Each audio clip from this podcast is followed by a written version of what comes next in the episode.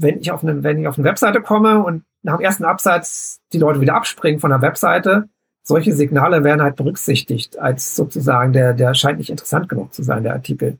Soweit sind, glaube ich, jetzt die Spotify-Suchmaschinen noch nicht, aber das wird dahin darauf hinauslaufen. Naps. Neues aus der Podcast-Szene. Hallo, liebe Podcast-Freunde, hier ist Steffen vom Podcast.de und ich sage Hallo, willkommen zurück zu Naps. In der heutigen Episode unterhalten wir uns über SEO, Search Engine Optimization. Das ist ein Wort, das viele bestimmt schon öfters gehört haben und so grob haben wir alle eine Ahnung, was das bedeutet. Aber was heißt das im Detail und wie können wir das für unsere Podcasts nutzen? Ich bin neulich durch einen LinkedIn-Post auf Lars Stetten aufmerksam geworden und er ist SEO-Experte. Zu seinem Portfolio zählt unter anderem die Beratung und die Verbesserung von Podcasts. Und deswegen dachte ich, es wäre ganz schön, wenn wir uns einfach heute mal im NAPS-Podcast darüber unterhalten und eventuell auch ein bisschen was von diesem Wissen mit allen teilen. Falls euch das interessiert, freue ich mich, wenn ihr dran bleibt und ich würde vorschlagen, wir steigen direkt ein in die Episode. Hallo Lars, herzlich willkommen im NAPS-Podcast. Ja, ich grüße dich. Schön, dass ich Gast sein darf bei dir. Ich weiß, wenn ich ganz ehrlich bin, gar nicht so viel über dich. Deswegen würde ich dich kurz bitten, kannst du dich vielleicht einmal kurz vorstellen und erklären, wie du zum SEO gekommen bist? Klar, gerne. Also ich selber bin, das ist jetzt auch schon eine ganze Weile her, da habe ich eine, meine Diplomarbeit zum Thema Suchmaschinenoptimierung geschrieben. Ich habe gerade kurz darüber nachgedacht und es ist wirklich 15 Jahre her. Also ich habe bin von Haus aus Diplom-Informatiker, habe dann so ein bisschen sozusagen die Kurve genommen Richtung Marketing, habe auch damals schon festgestellt, ich werde nie ein guter Programmierer werden und bin dann eher sozusagen ins, äh, ja, ich habe dann schon einen Schwerpunkt Wirtschaftsinformatik damals gewählt und äh, bin dann damals bei einer Agentur gelandet. Die hatte damals jemand gesucht Richtung Suchmaschinenoptimierung. War 2009, das war damals natürlich noch ziemlich neues Thema und äh, mit der mit der Art und Weise, wie heute das funktioniert, gar nicht mehr vergleichbar. Äh, habe mich da halt damals entsprechend eingearbeitet alles gelesen, was es so gab. Und ja, bin dann sozusagen zu dem Thema gekommen und habe festgestellt, das passt zu mir persönlich super gut. Ich bin eher so ein analytischer Mensch. Ich sauge alles auf sozusagen an Infos, was mir unter die Finger kommt. Und ähm, ja, da bin ich hängen geblieben und habe mich jetzt vor gut sechs Jahren selbstständig gemacht. Und ja, das Thema Podcast, warum Podcast? Also bei mir, ich bin nahezu blind äh, und das ist deswegen auch jetzt insofern relevant, als dass natürlich Audio für mich ein, immer ein primärer Kanal ist, wenn es darum geht, Informationen aufzunehmen. Und auch früher schon, wo vielleicht Leute noch gar nicht so über mit Hörbüchern oder solchen Themen zu tun hatten, was ja mittlerweile auch, sage ich mal, ein gängiges Medium ist, um zum Beispiel Informationen aufzunehmen, war damit schon sozusagen für mich auch ziemlich relevant, auch während meines Studiums und so weiter. Und ja, und so bin ich halt irgendwann auch zu dem Thema Podcast gekommen und auch in Rahmen meiner Selbstständigkeit habe ich alles so ganz so an mir angehört, was mich halt weiterbringen konnte Richtung Unternehmertum. Ja, und da habe ich so irgendwann eins und eins zusammengezählt und gesagt, okay, Podcast, ich scheine ja auch so ein bisschen so Discovery, so ein Auffindbarkeitsproblem zu haben. Das hat natürlich super zusammengepasst. Und dann äh, ist sozusagen mein Schwerpunkt entstanden zur Suchmaschinenoptimierung für Podcasts, Podcast-Serie. Wann war dein erster Kontakt mit Podcasts? Kannst du das noch ungefähr sagen, so grob eine Jahreszahl? uh, 2015, 2016, so in der Richtung, mhm. vielleicht das erste Mal. Ich bin jetzt gehöre nicht, gehöre nicht zu den ersten, die irgendwie schon, weiß ich, 2007, 2008 groß Podcast-Hörer waren. Das relativ spät entdeckt. Ich, als ich mein erstes iPhone hatte, weiß gar nicht mehr, wann es genau war, aber vielleicht 2010 oder so in der Richtung. Mhm. Da bin ich halt auf die Podcast-App sozusagen gestoßen und bin da, glaube ich, auch zum ersten Mal ein bisschen in Verbindung gekommen. Und jeder findet ja irgendwelche Podcasts dann. Ne? Manches, was einem gut ja. gefällt, manches, was einem vielleicht erstmal fremd ist. Aber du hast es vorhin schon genau richtig gesagt.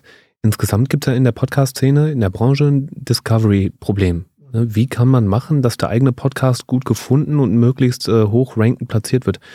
Was ist denn deine Einschätzung? Was sind grundlegende Prinzipien von SEO, die Podcaster unbedingt verstehen sollten?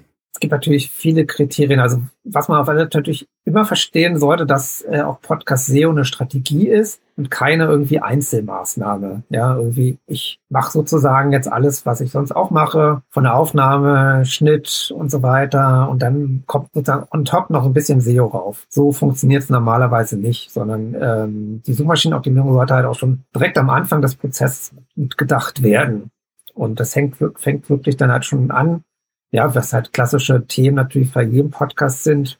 Ähm, welches Format nutze ich eigentlich oder wel welchen Format soll eigentlich mein Podcast sein? Also inhaltlich natürlich, ähm, ist jetzt ein Interview-Podcast oder ein Solo-Podcast oder vielleicht auch aufwendigere Produktion.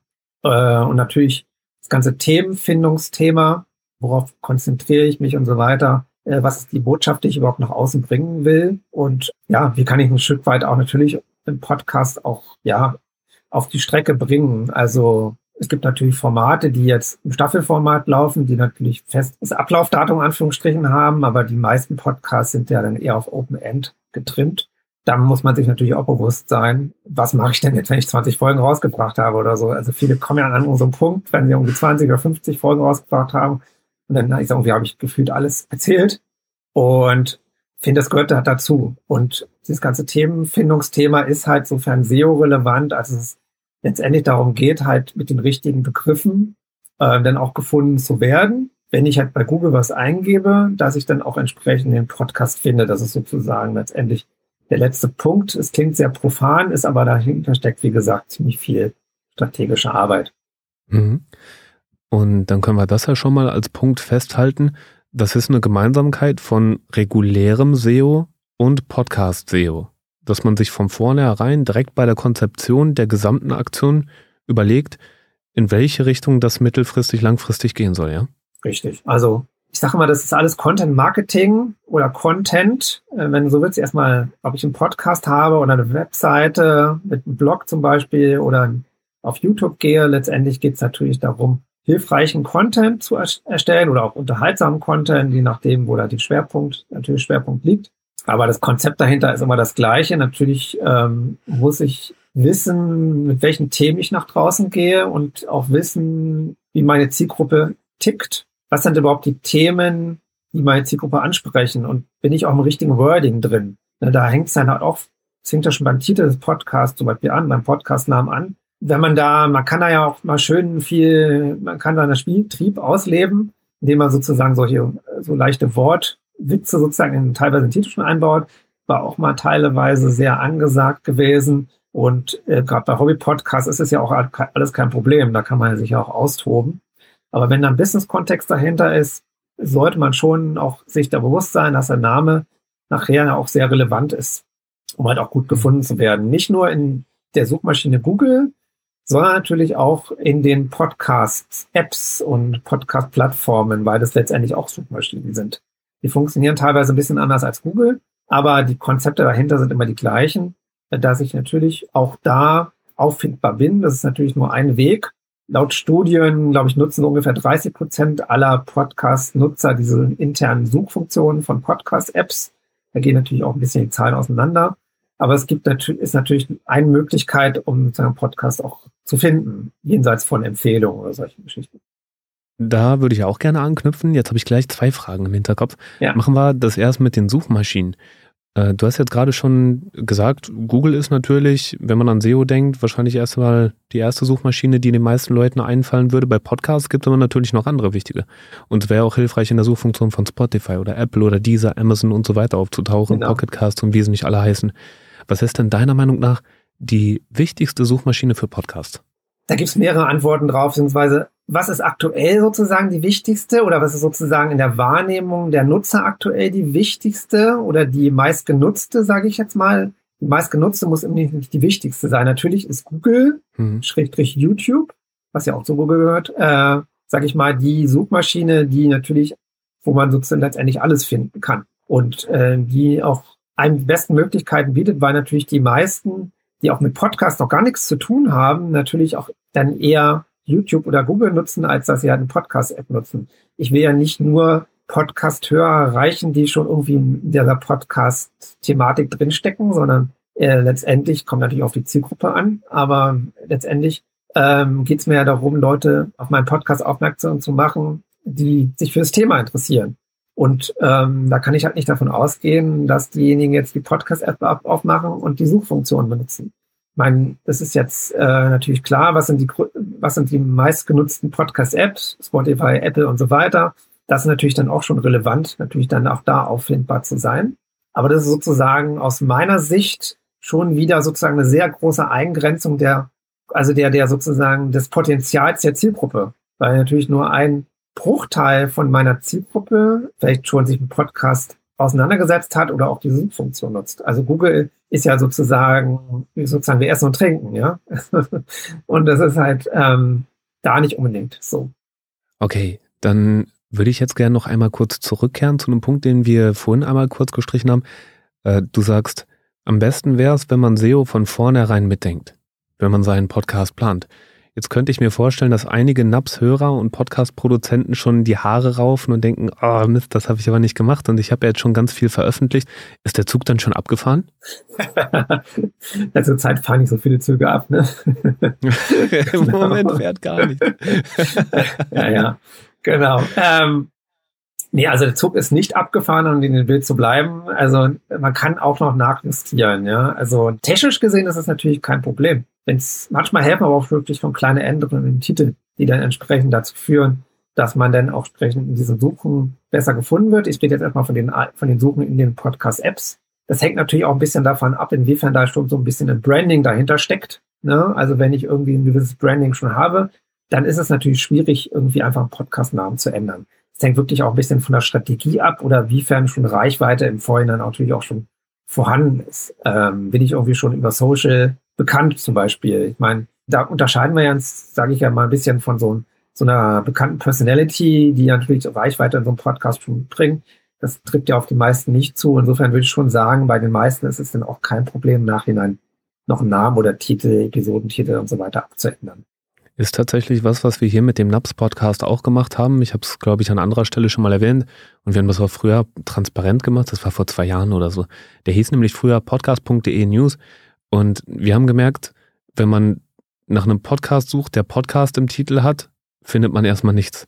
Mit ja. dem .de sind viele Suchmaschinen auch überhaupt nicht klargekommen. Das war auch eine Katastrophe. Und dann noch der Zusatz News, den ungefähr eine Million andere Podcasts benutzen. Wir haben gemerkt, der Titel hat überhaupt gar kein bisschen funktioniert. Und dann wurde irgendwann Naps daraus. Äh, das nur als anekdotisches Wissen. Jetzt sage mal, ist das denn dann damit getan, wenn man auf Google optimiert? Funktioniert das dann auch für alle anderen Suchmaschinen oder gibt es irgendwelche ganz wichtigen Punkte, die man noch beachten sollte für Podcast-Suchmaschinen? Das erste sage ich immer, das ist wirklich unabhängig von der Suchmaschine, ist eine, eine sogenannte Keyword-Analyse. Ja, das ist sozusagen eben, jeder, der irgendwie sich mit Suchmaschinenoptimierung auseinandersetzt, wird überall auf hier sämtlichen Tipps, Webseiten und sonst wie lesen Keyword-Analyse. Das ist, ja, ist ein, ist ein großes Thema und ein komplexes Thema.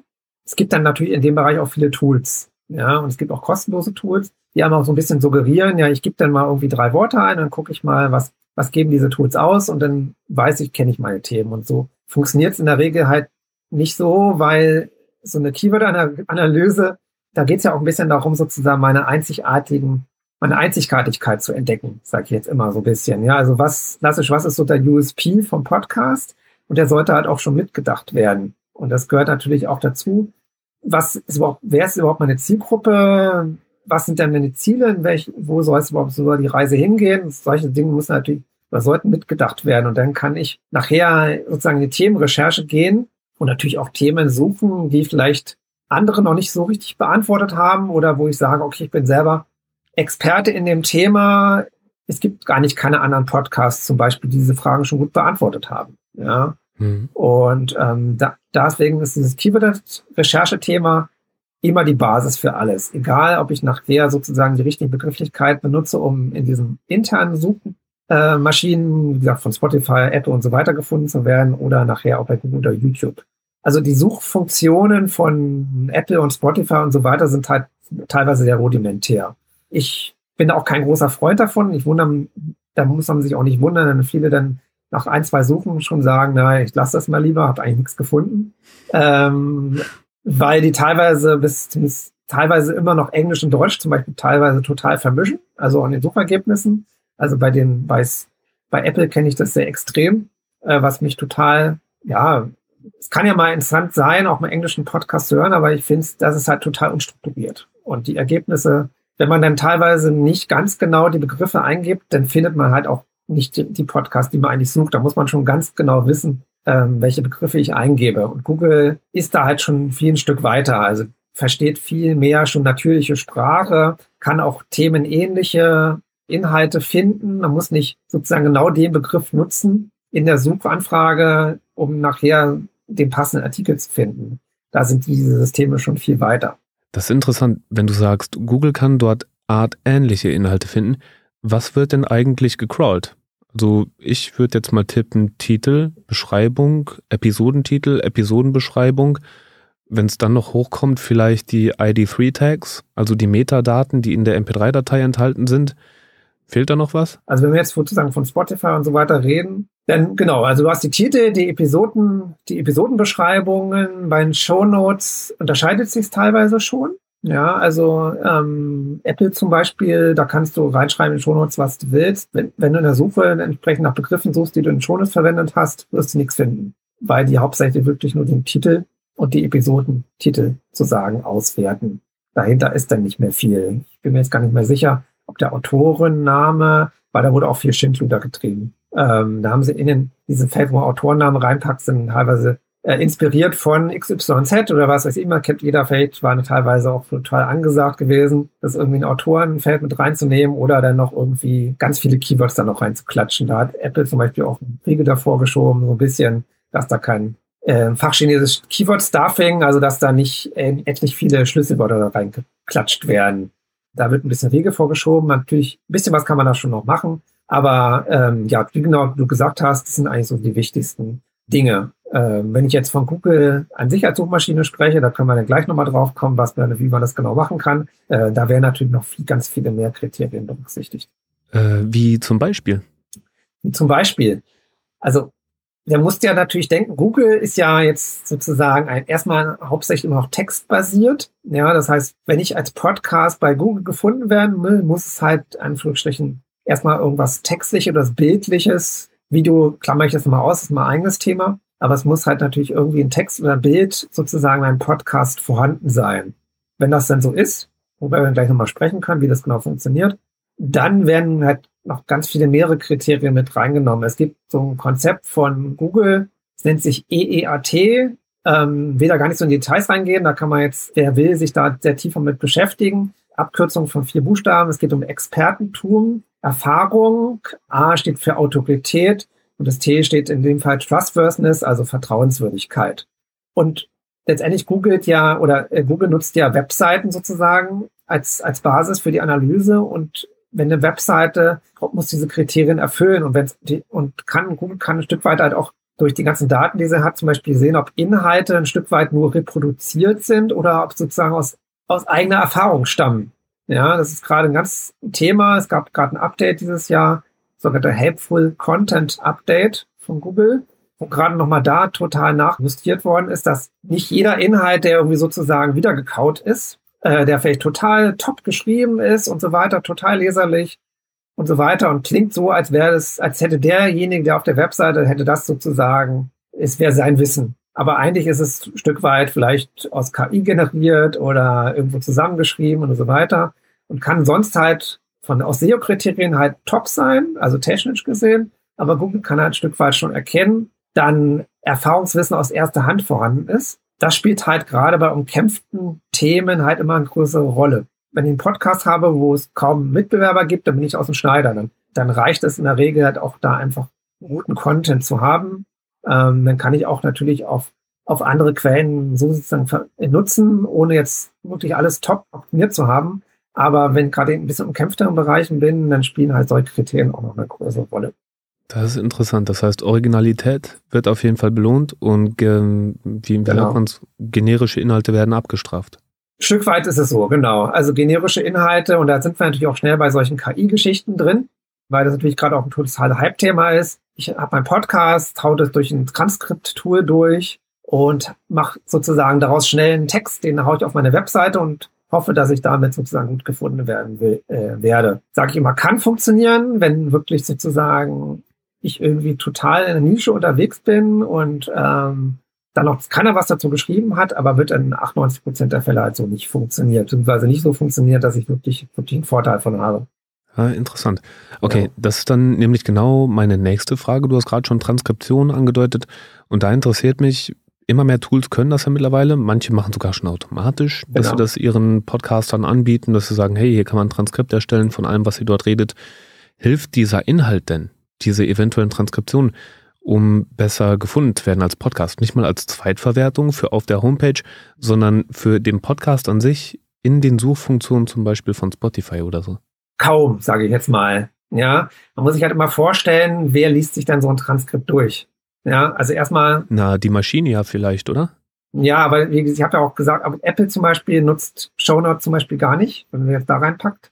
Spotify, soweit ich weiß, nur sehr eingeschränkt. Ja, du kannst natürlich ein Transkript anbieten, bringt dir aber für die Suche relativ wenig. Dann würde ich lieber empfehlen, eine kurze, also wirklich selbst also selbst erstellte Shownotes, wo ich sozusagen die wichtigsten Key Facts sozusagen als Aufzählungspunkte zum Beispiel in Shownotes packe, mich auf die wichtigsten Begrifflichkeiten da konzentriere und die reinpacke. Äh, dann ganz das Transkript reinzupacken, nach dem Prinzip viel hilft viel, wird so nicht funktionieren. Ja, Ja. Und ist auch, ist auch oft viel zu lang. ja. Also erstmal lesen sich Transkripte in der Regel ja grauselig. ähm, ähm, dann ohne. Optimierung, ja. Also, und wer liest denn bitte schön irgendwie, irgendwie ein, was ich, ein 2000 Worte langes Transkript in Show Notes? Ja, also gebe ich dir Ja. auf jeden Fall recht, da muss man schon richtig Bock drauf haben. Ja. Ähm, bei mir kam der Gedanke auf, ob es nicht vielleicht für die Suchmaschine interessant sein könnte. Dass, wenn dann bemerkt wird, in meinem Text wird so und so oft über dieses und jenes Wort gesprochen, dass dann vielleicht zumindest in der Zukunft die Maschine das dann halt auch darauf ranken könnte. Ja. Wie gesagt, also man kann natürlich auch mal ein bisschen testen, weil natürlich die Suchalgorithmen von Spotify und so weiter ändern sich. Bin aber immer ein Freund davon, äh, das aus Nutzersicht zu sehen. Es bringt relativ wenig versuchen, irgendwie eine Suchmaschine auszutricksen, in Anführungsstrichen, sondern auch, da bin ich wieder bei Google, die nennen das immer so ein bisschen People First Prinzip. Meistens hilft es nicht, wenn man versucht, sozusagen so sehr taktisch zu denken und sagen, okay, ich hau da jetzt ganz viel rein. Google, äh, die Suchmaschine wird sich sozusagen schon das Beste rausnehmen.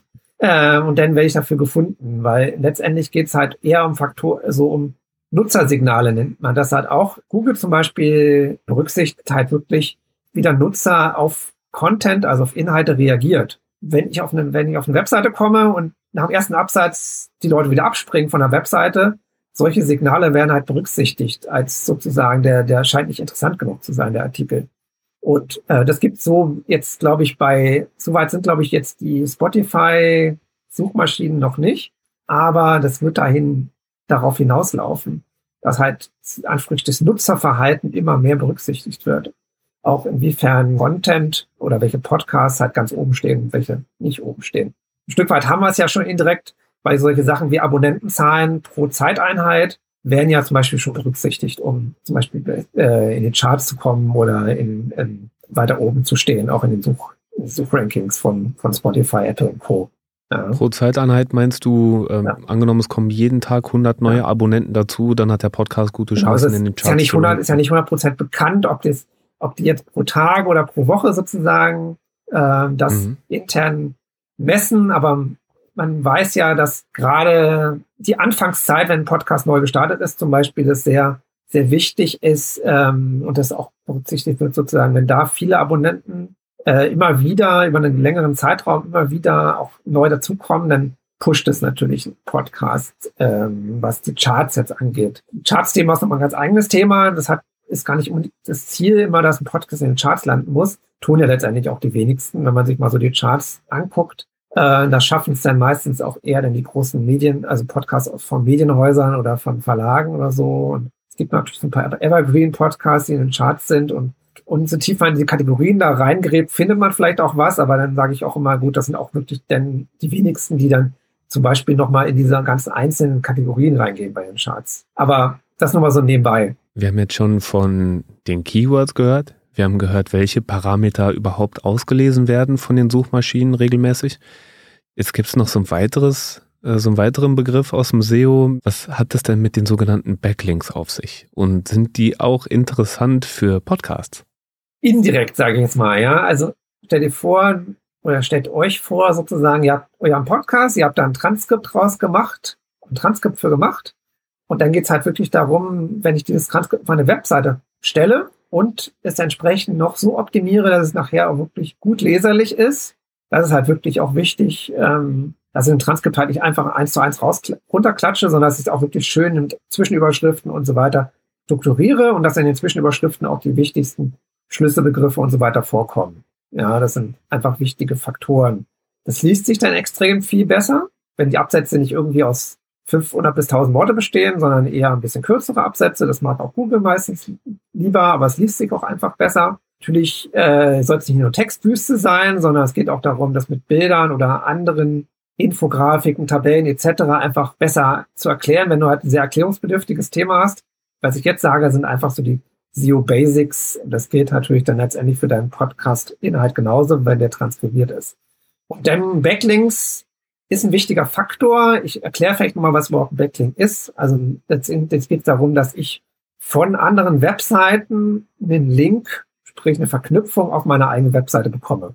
Ja, ich bin jetzt Ernährungscoach, ein großes Ernährungsportal, ähm, was halt ja sehr beliebt ist, ähm, oder eine Zeitschrift, die halt sehr beliebt ist, und die schreiben einen Beitrag und du hast halt zum Beispiel einen eigenen Beitrag zu einem ganz bestimmten Aspekt geschrieben und die verlinken sozusagen in ihrem Beitrag auf deinen Beitrag, weil du da sozusagen auch Experte, als Experte wahrgenommen wirst für dieses, für dieses Thema. Und dann kriegst du von denen Backlink.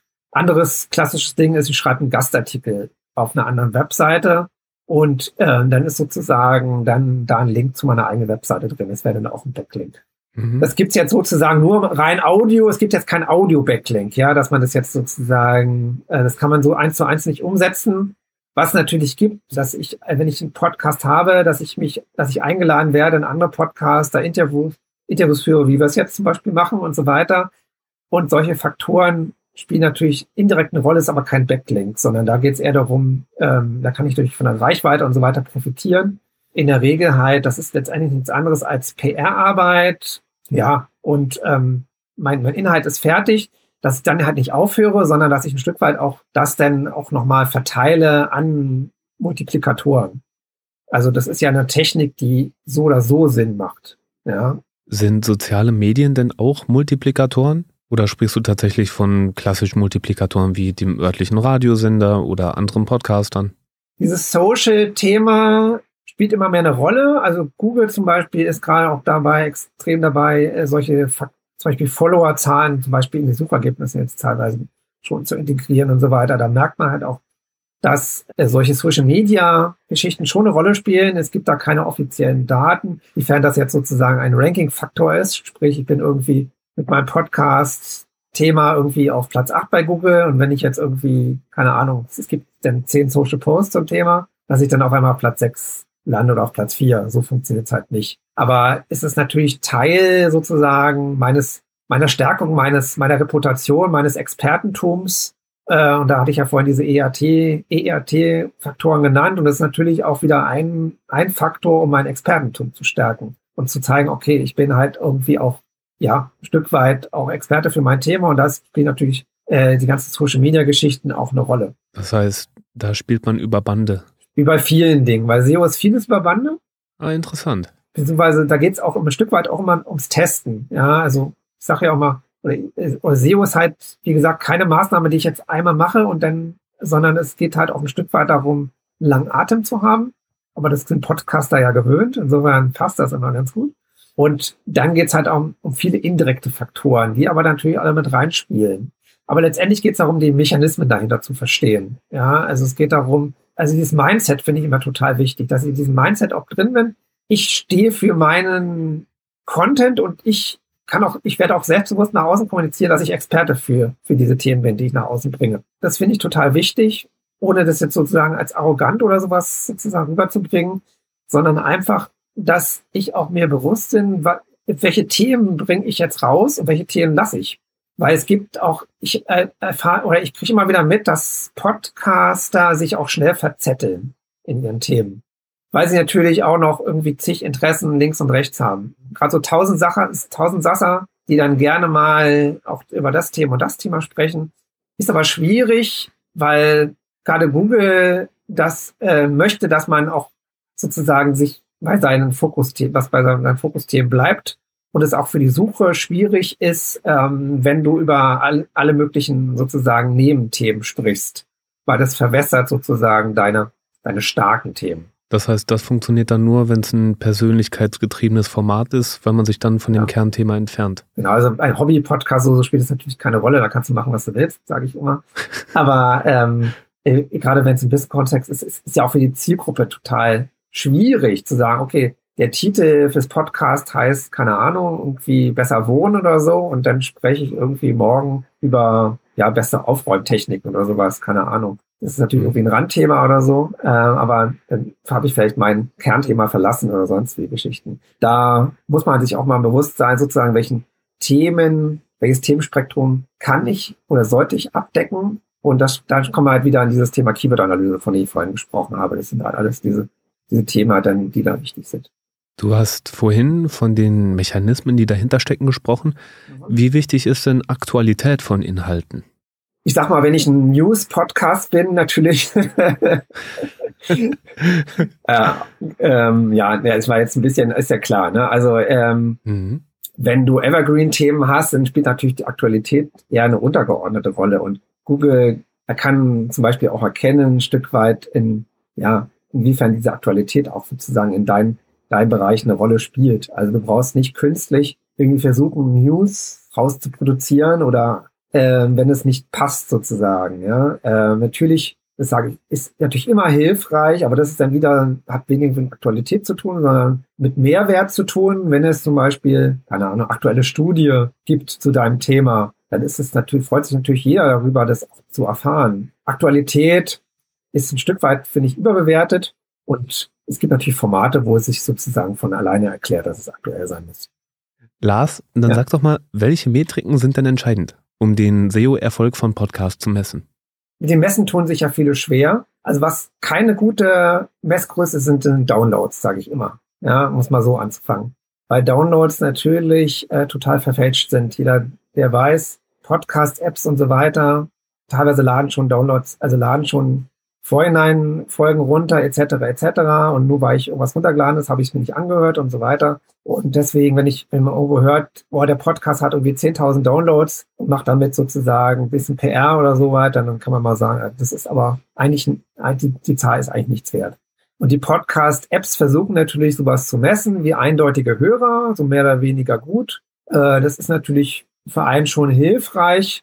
Also wenn man zum Beispiel auf das Thema Podcast-Werbung setzt, gibt es natürlich äh, Werbeanbieter, denen, die auch solche Sachen äh, natürlich wissen wollen, wie so Reichweitenfaktoren, ja, ähm, wie weit sozusagen wie viele Hörer du hast pro Monat und so weiter. Da gibt es ja, da gibt's ja dann verschiedene sozusagen KPIs, wo, wo die entsprechend, äh, denen es wichtig ist, um dann sozusagen, äh, wo die sagen, okay, das lohnt sich für die äh, als Werbepartner reinzusteigern. Aber das ist jetzt gar nicht so mein Schwerpunktthema, sondern mir geht es wirklich darum, wenn ich nachher äh, meinen Podcast auch, also Podcast-SEO mache und sozusagen auch als Web Website dahinter habe und entsprechend Blogartikel etc. draus mache, dann ist natürlich das erste immer Traffic.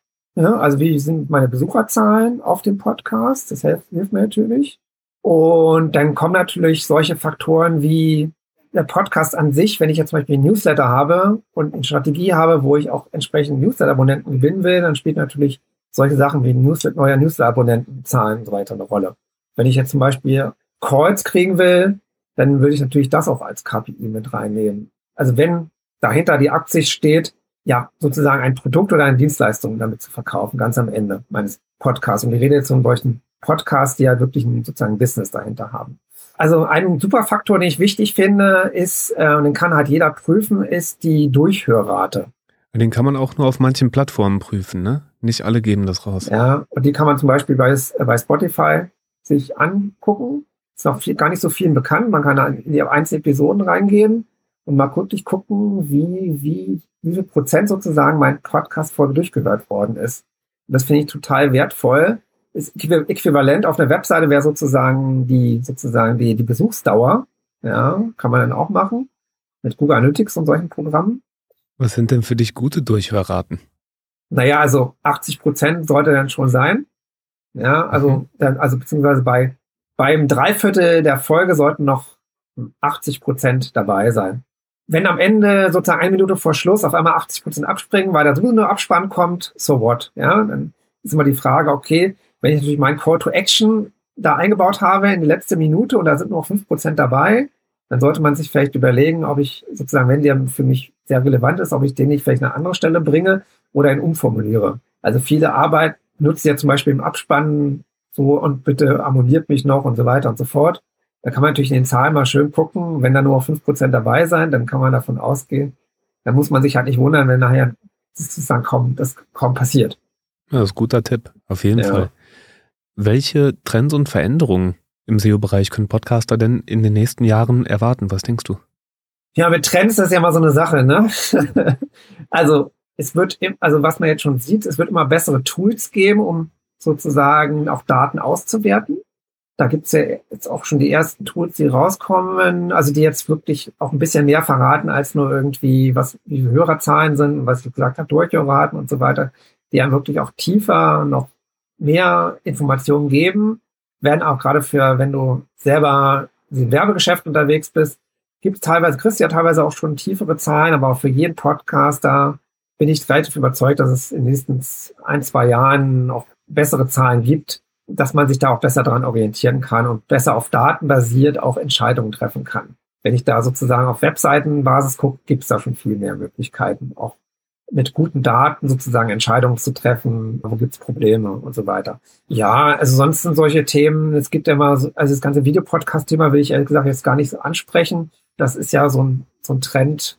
Ja, da muss man sich auch schauen. Also wenn ich mir aktuell angucke, wenn ich bei Spotify auf die Kategorie Videopodcasts schaue, dann kommt mir zumindest als aus deutscher Sicht das Grauen.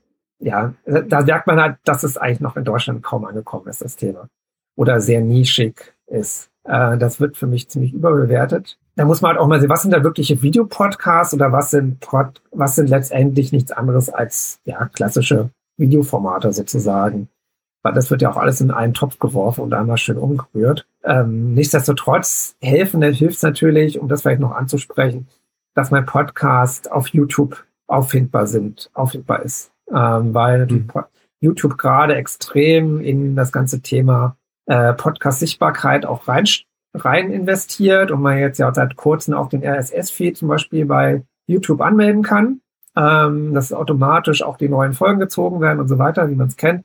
Und die werden, und dann wird man wirklich sehen, es wird jetzt eine Rallye werden, Spotify versus YouTube so ein bisschen, wer da so ein bisschen Nummer eins auch sein wird.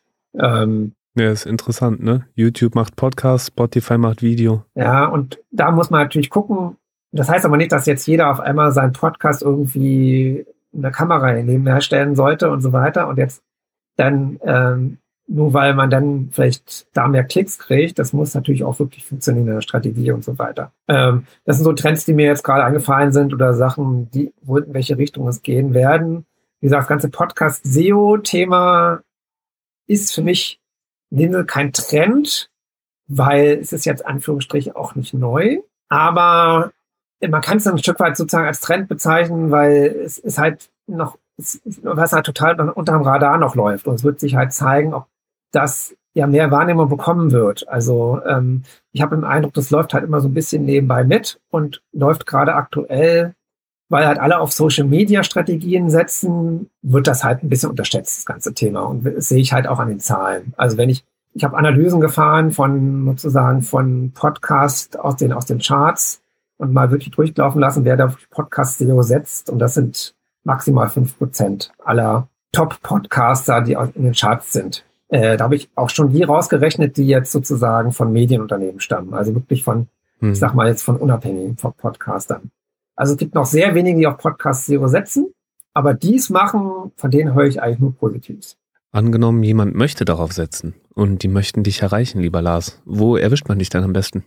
Es gibt mehrere Möglichkeiten. Ich bin sehr aktiv auf LinkedIn. Äh, darüber haben wir uns ja, glaube ich, jetzt auch zum letzten, als letztes kommuniziert. Ganz genau. Genau. Ja, und ähm, da habe ich zum Beispiel ein Live-Format, was, wo jeder, der Lust hat, mal auch über die ganzen Podcast-Themen mehr zu erfahren, sich vielleicht auch mit, mit sprechen will, mitdiskutieren will, kommt einfach auf LinkedIn. Da gibt's in der Regel alle 14 Tage wie gesagt, ein Live-Format, ein reines Audio-Live-Format von mir.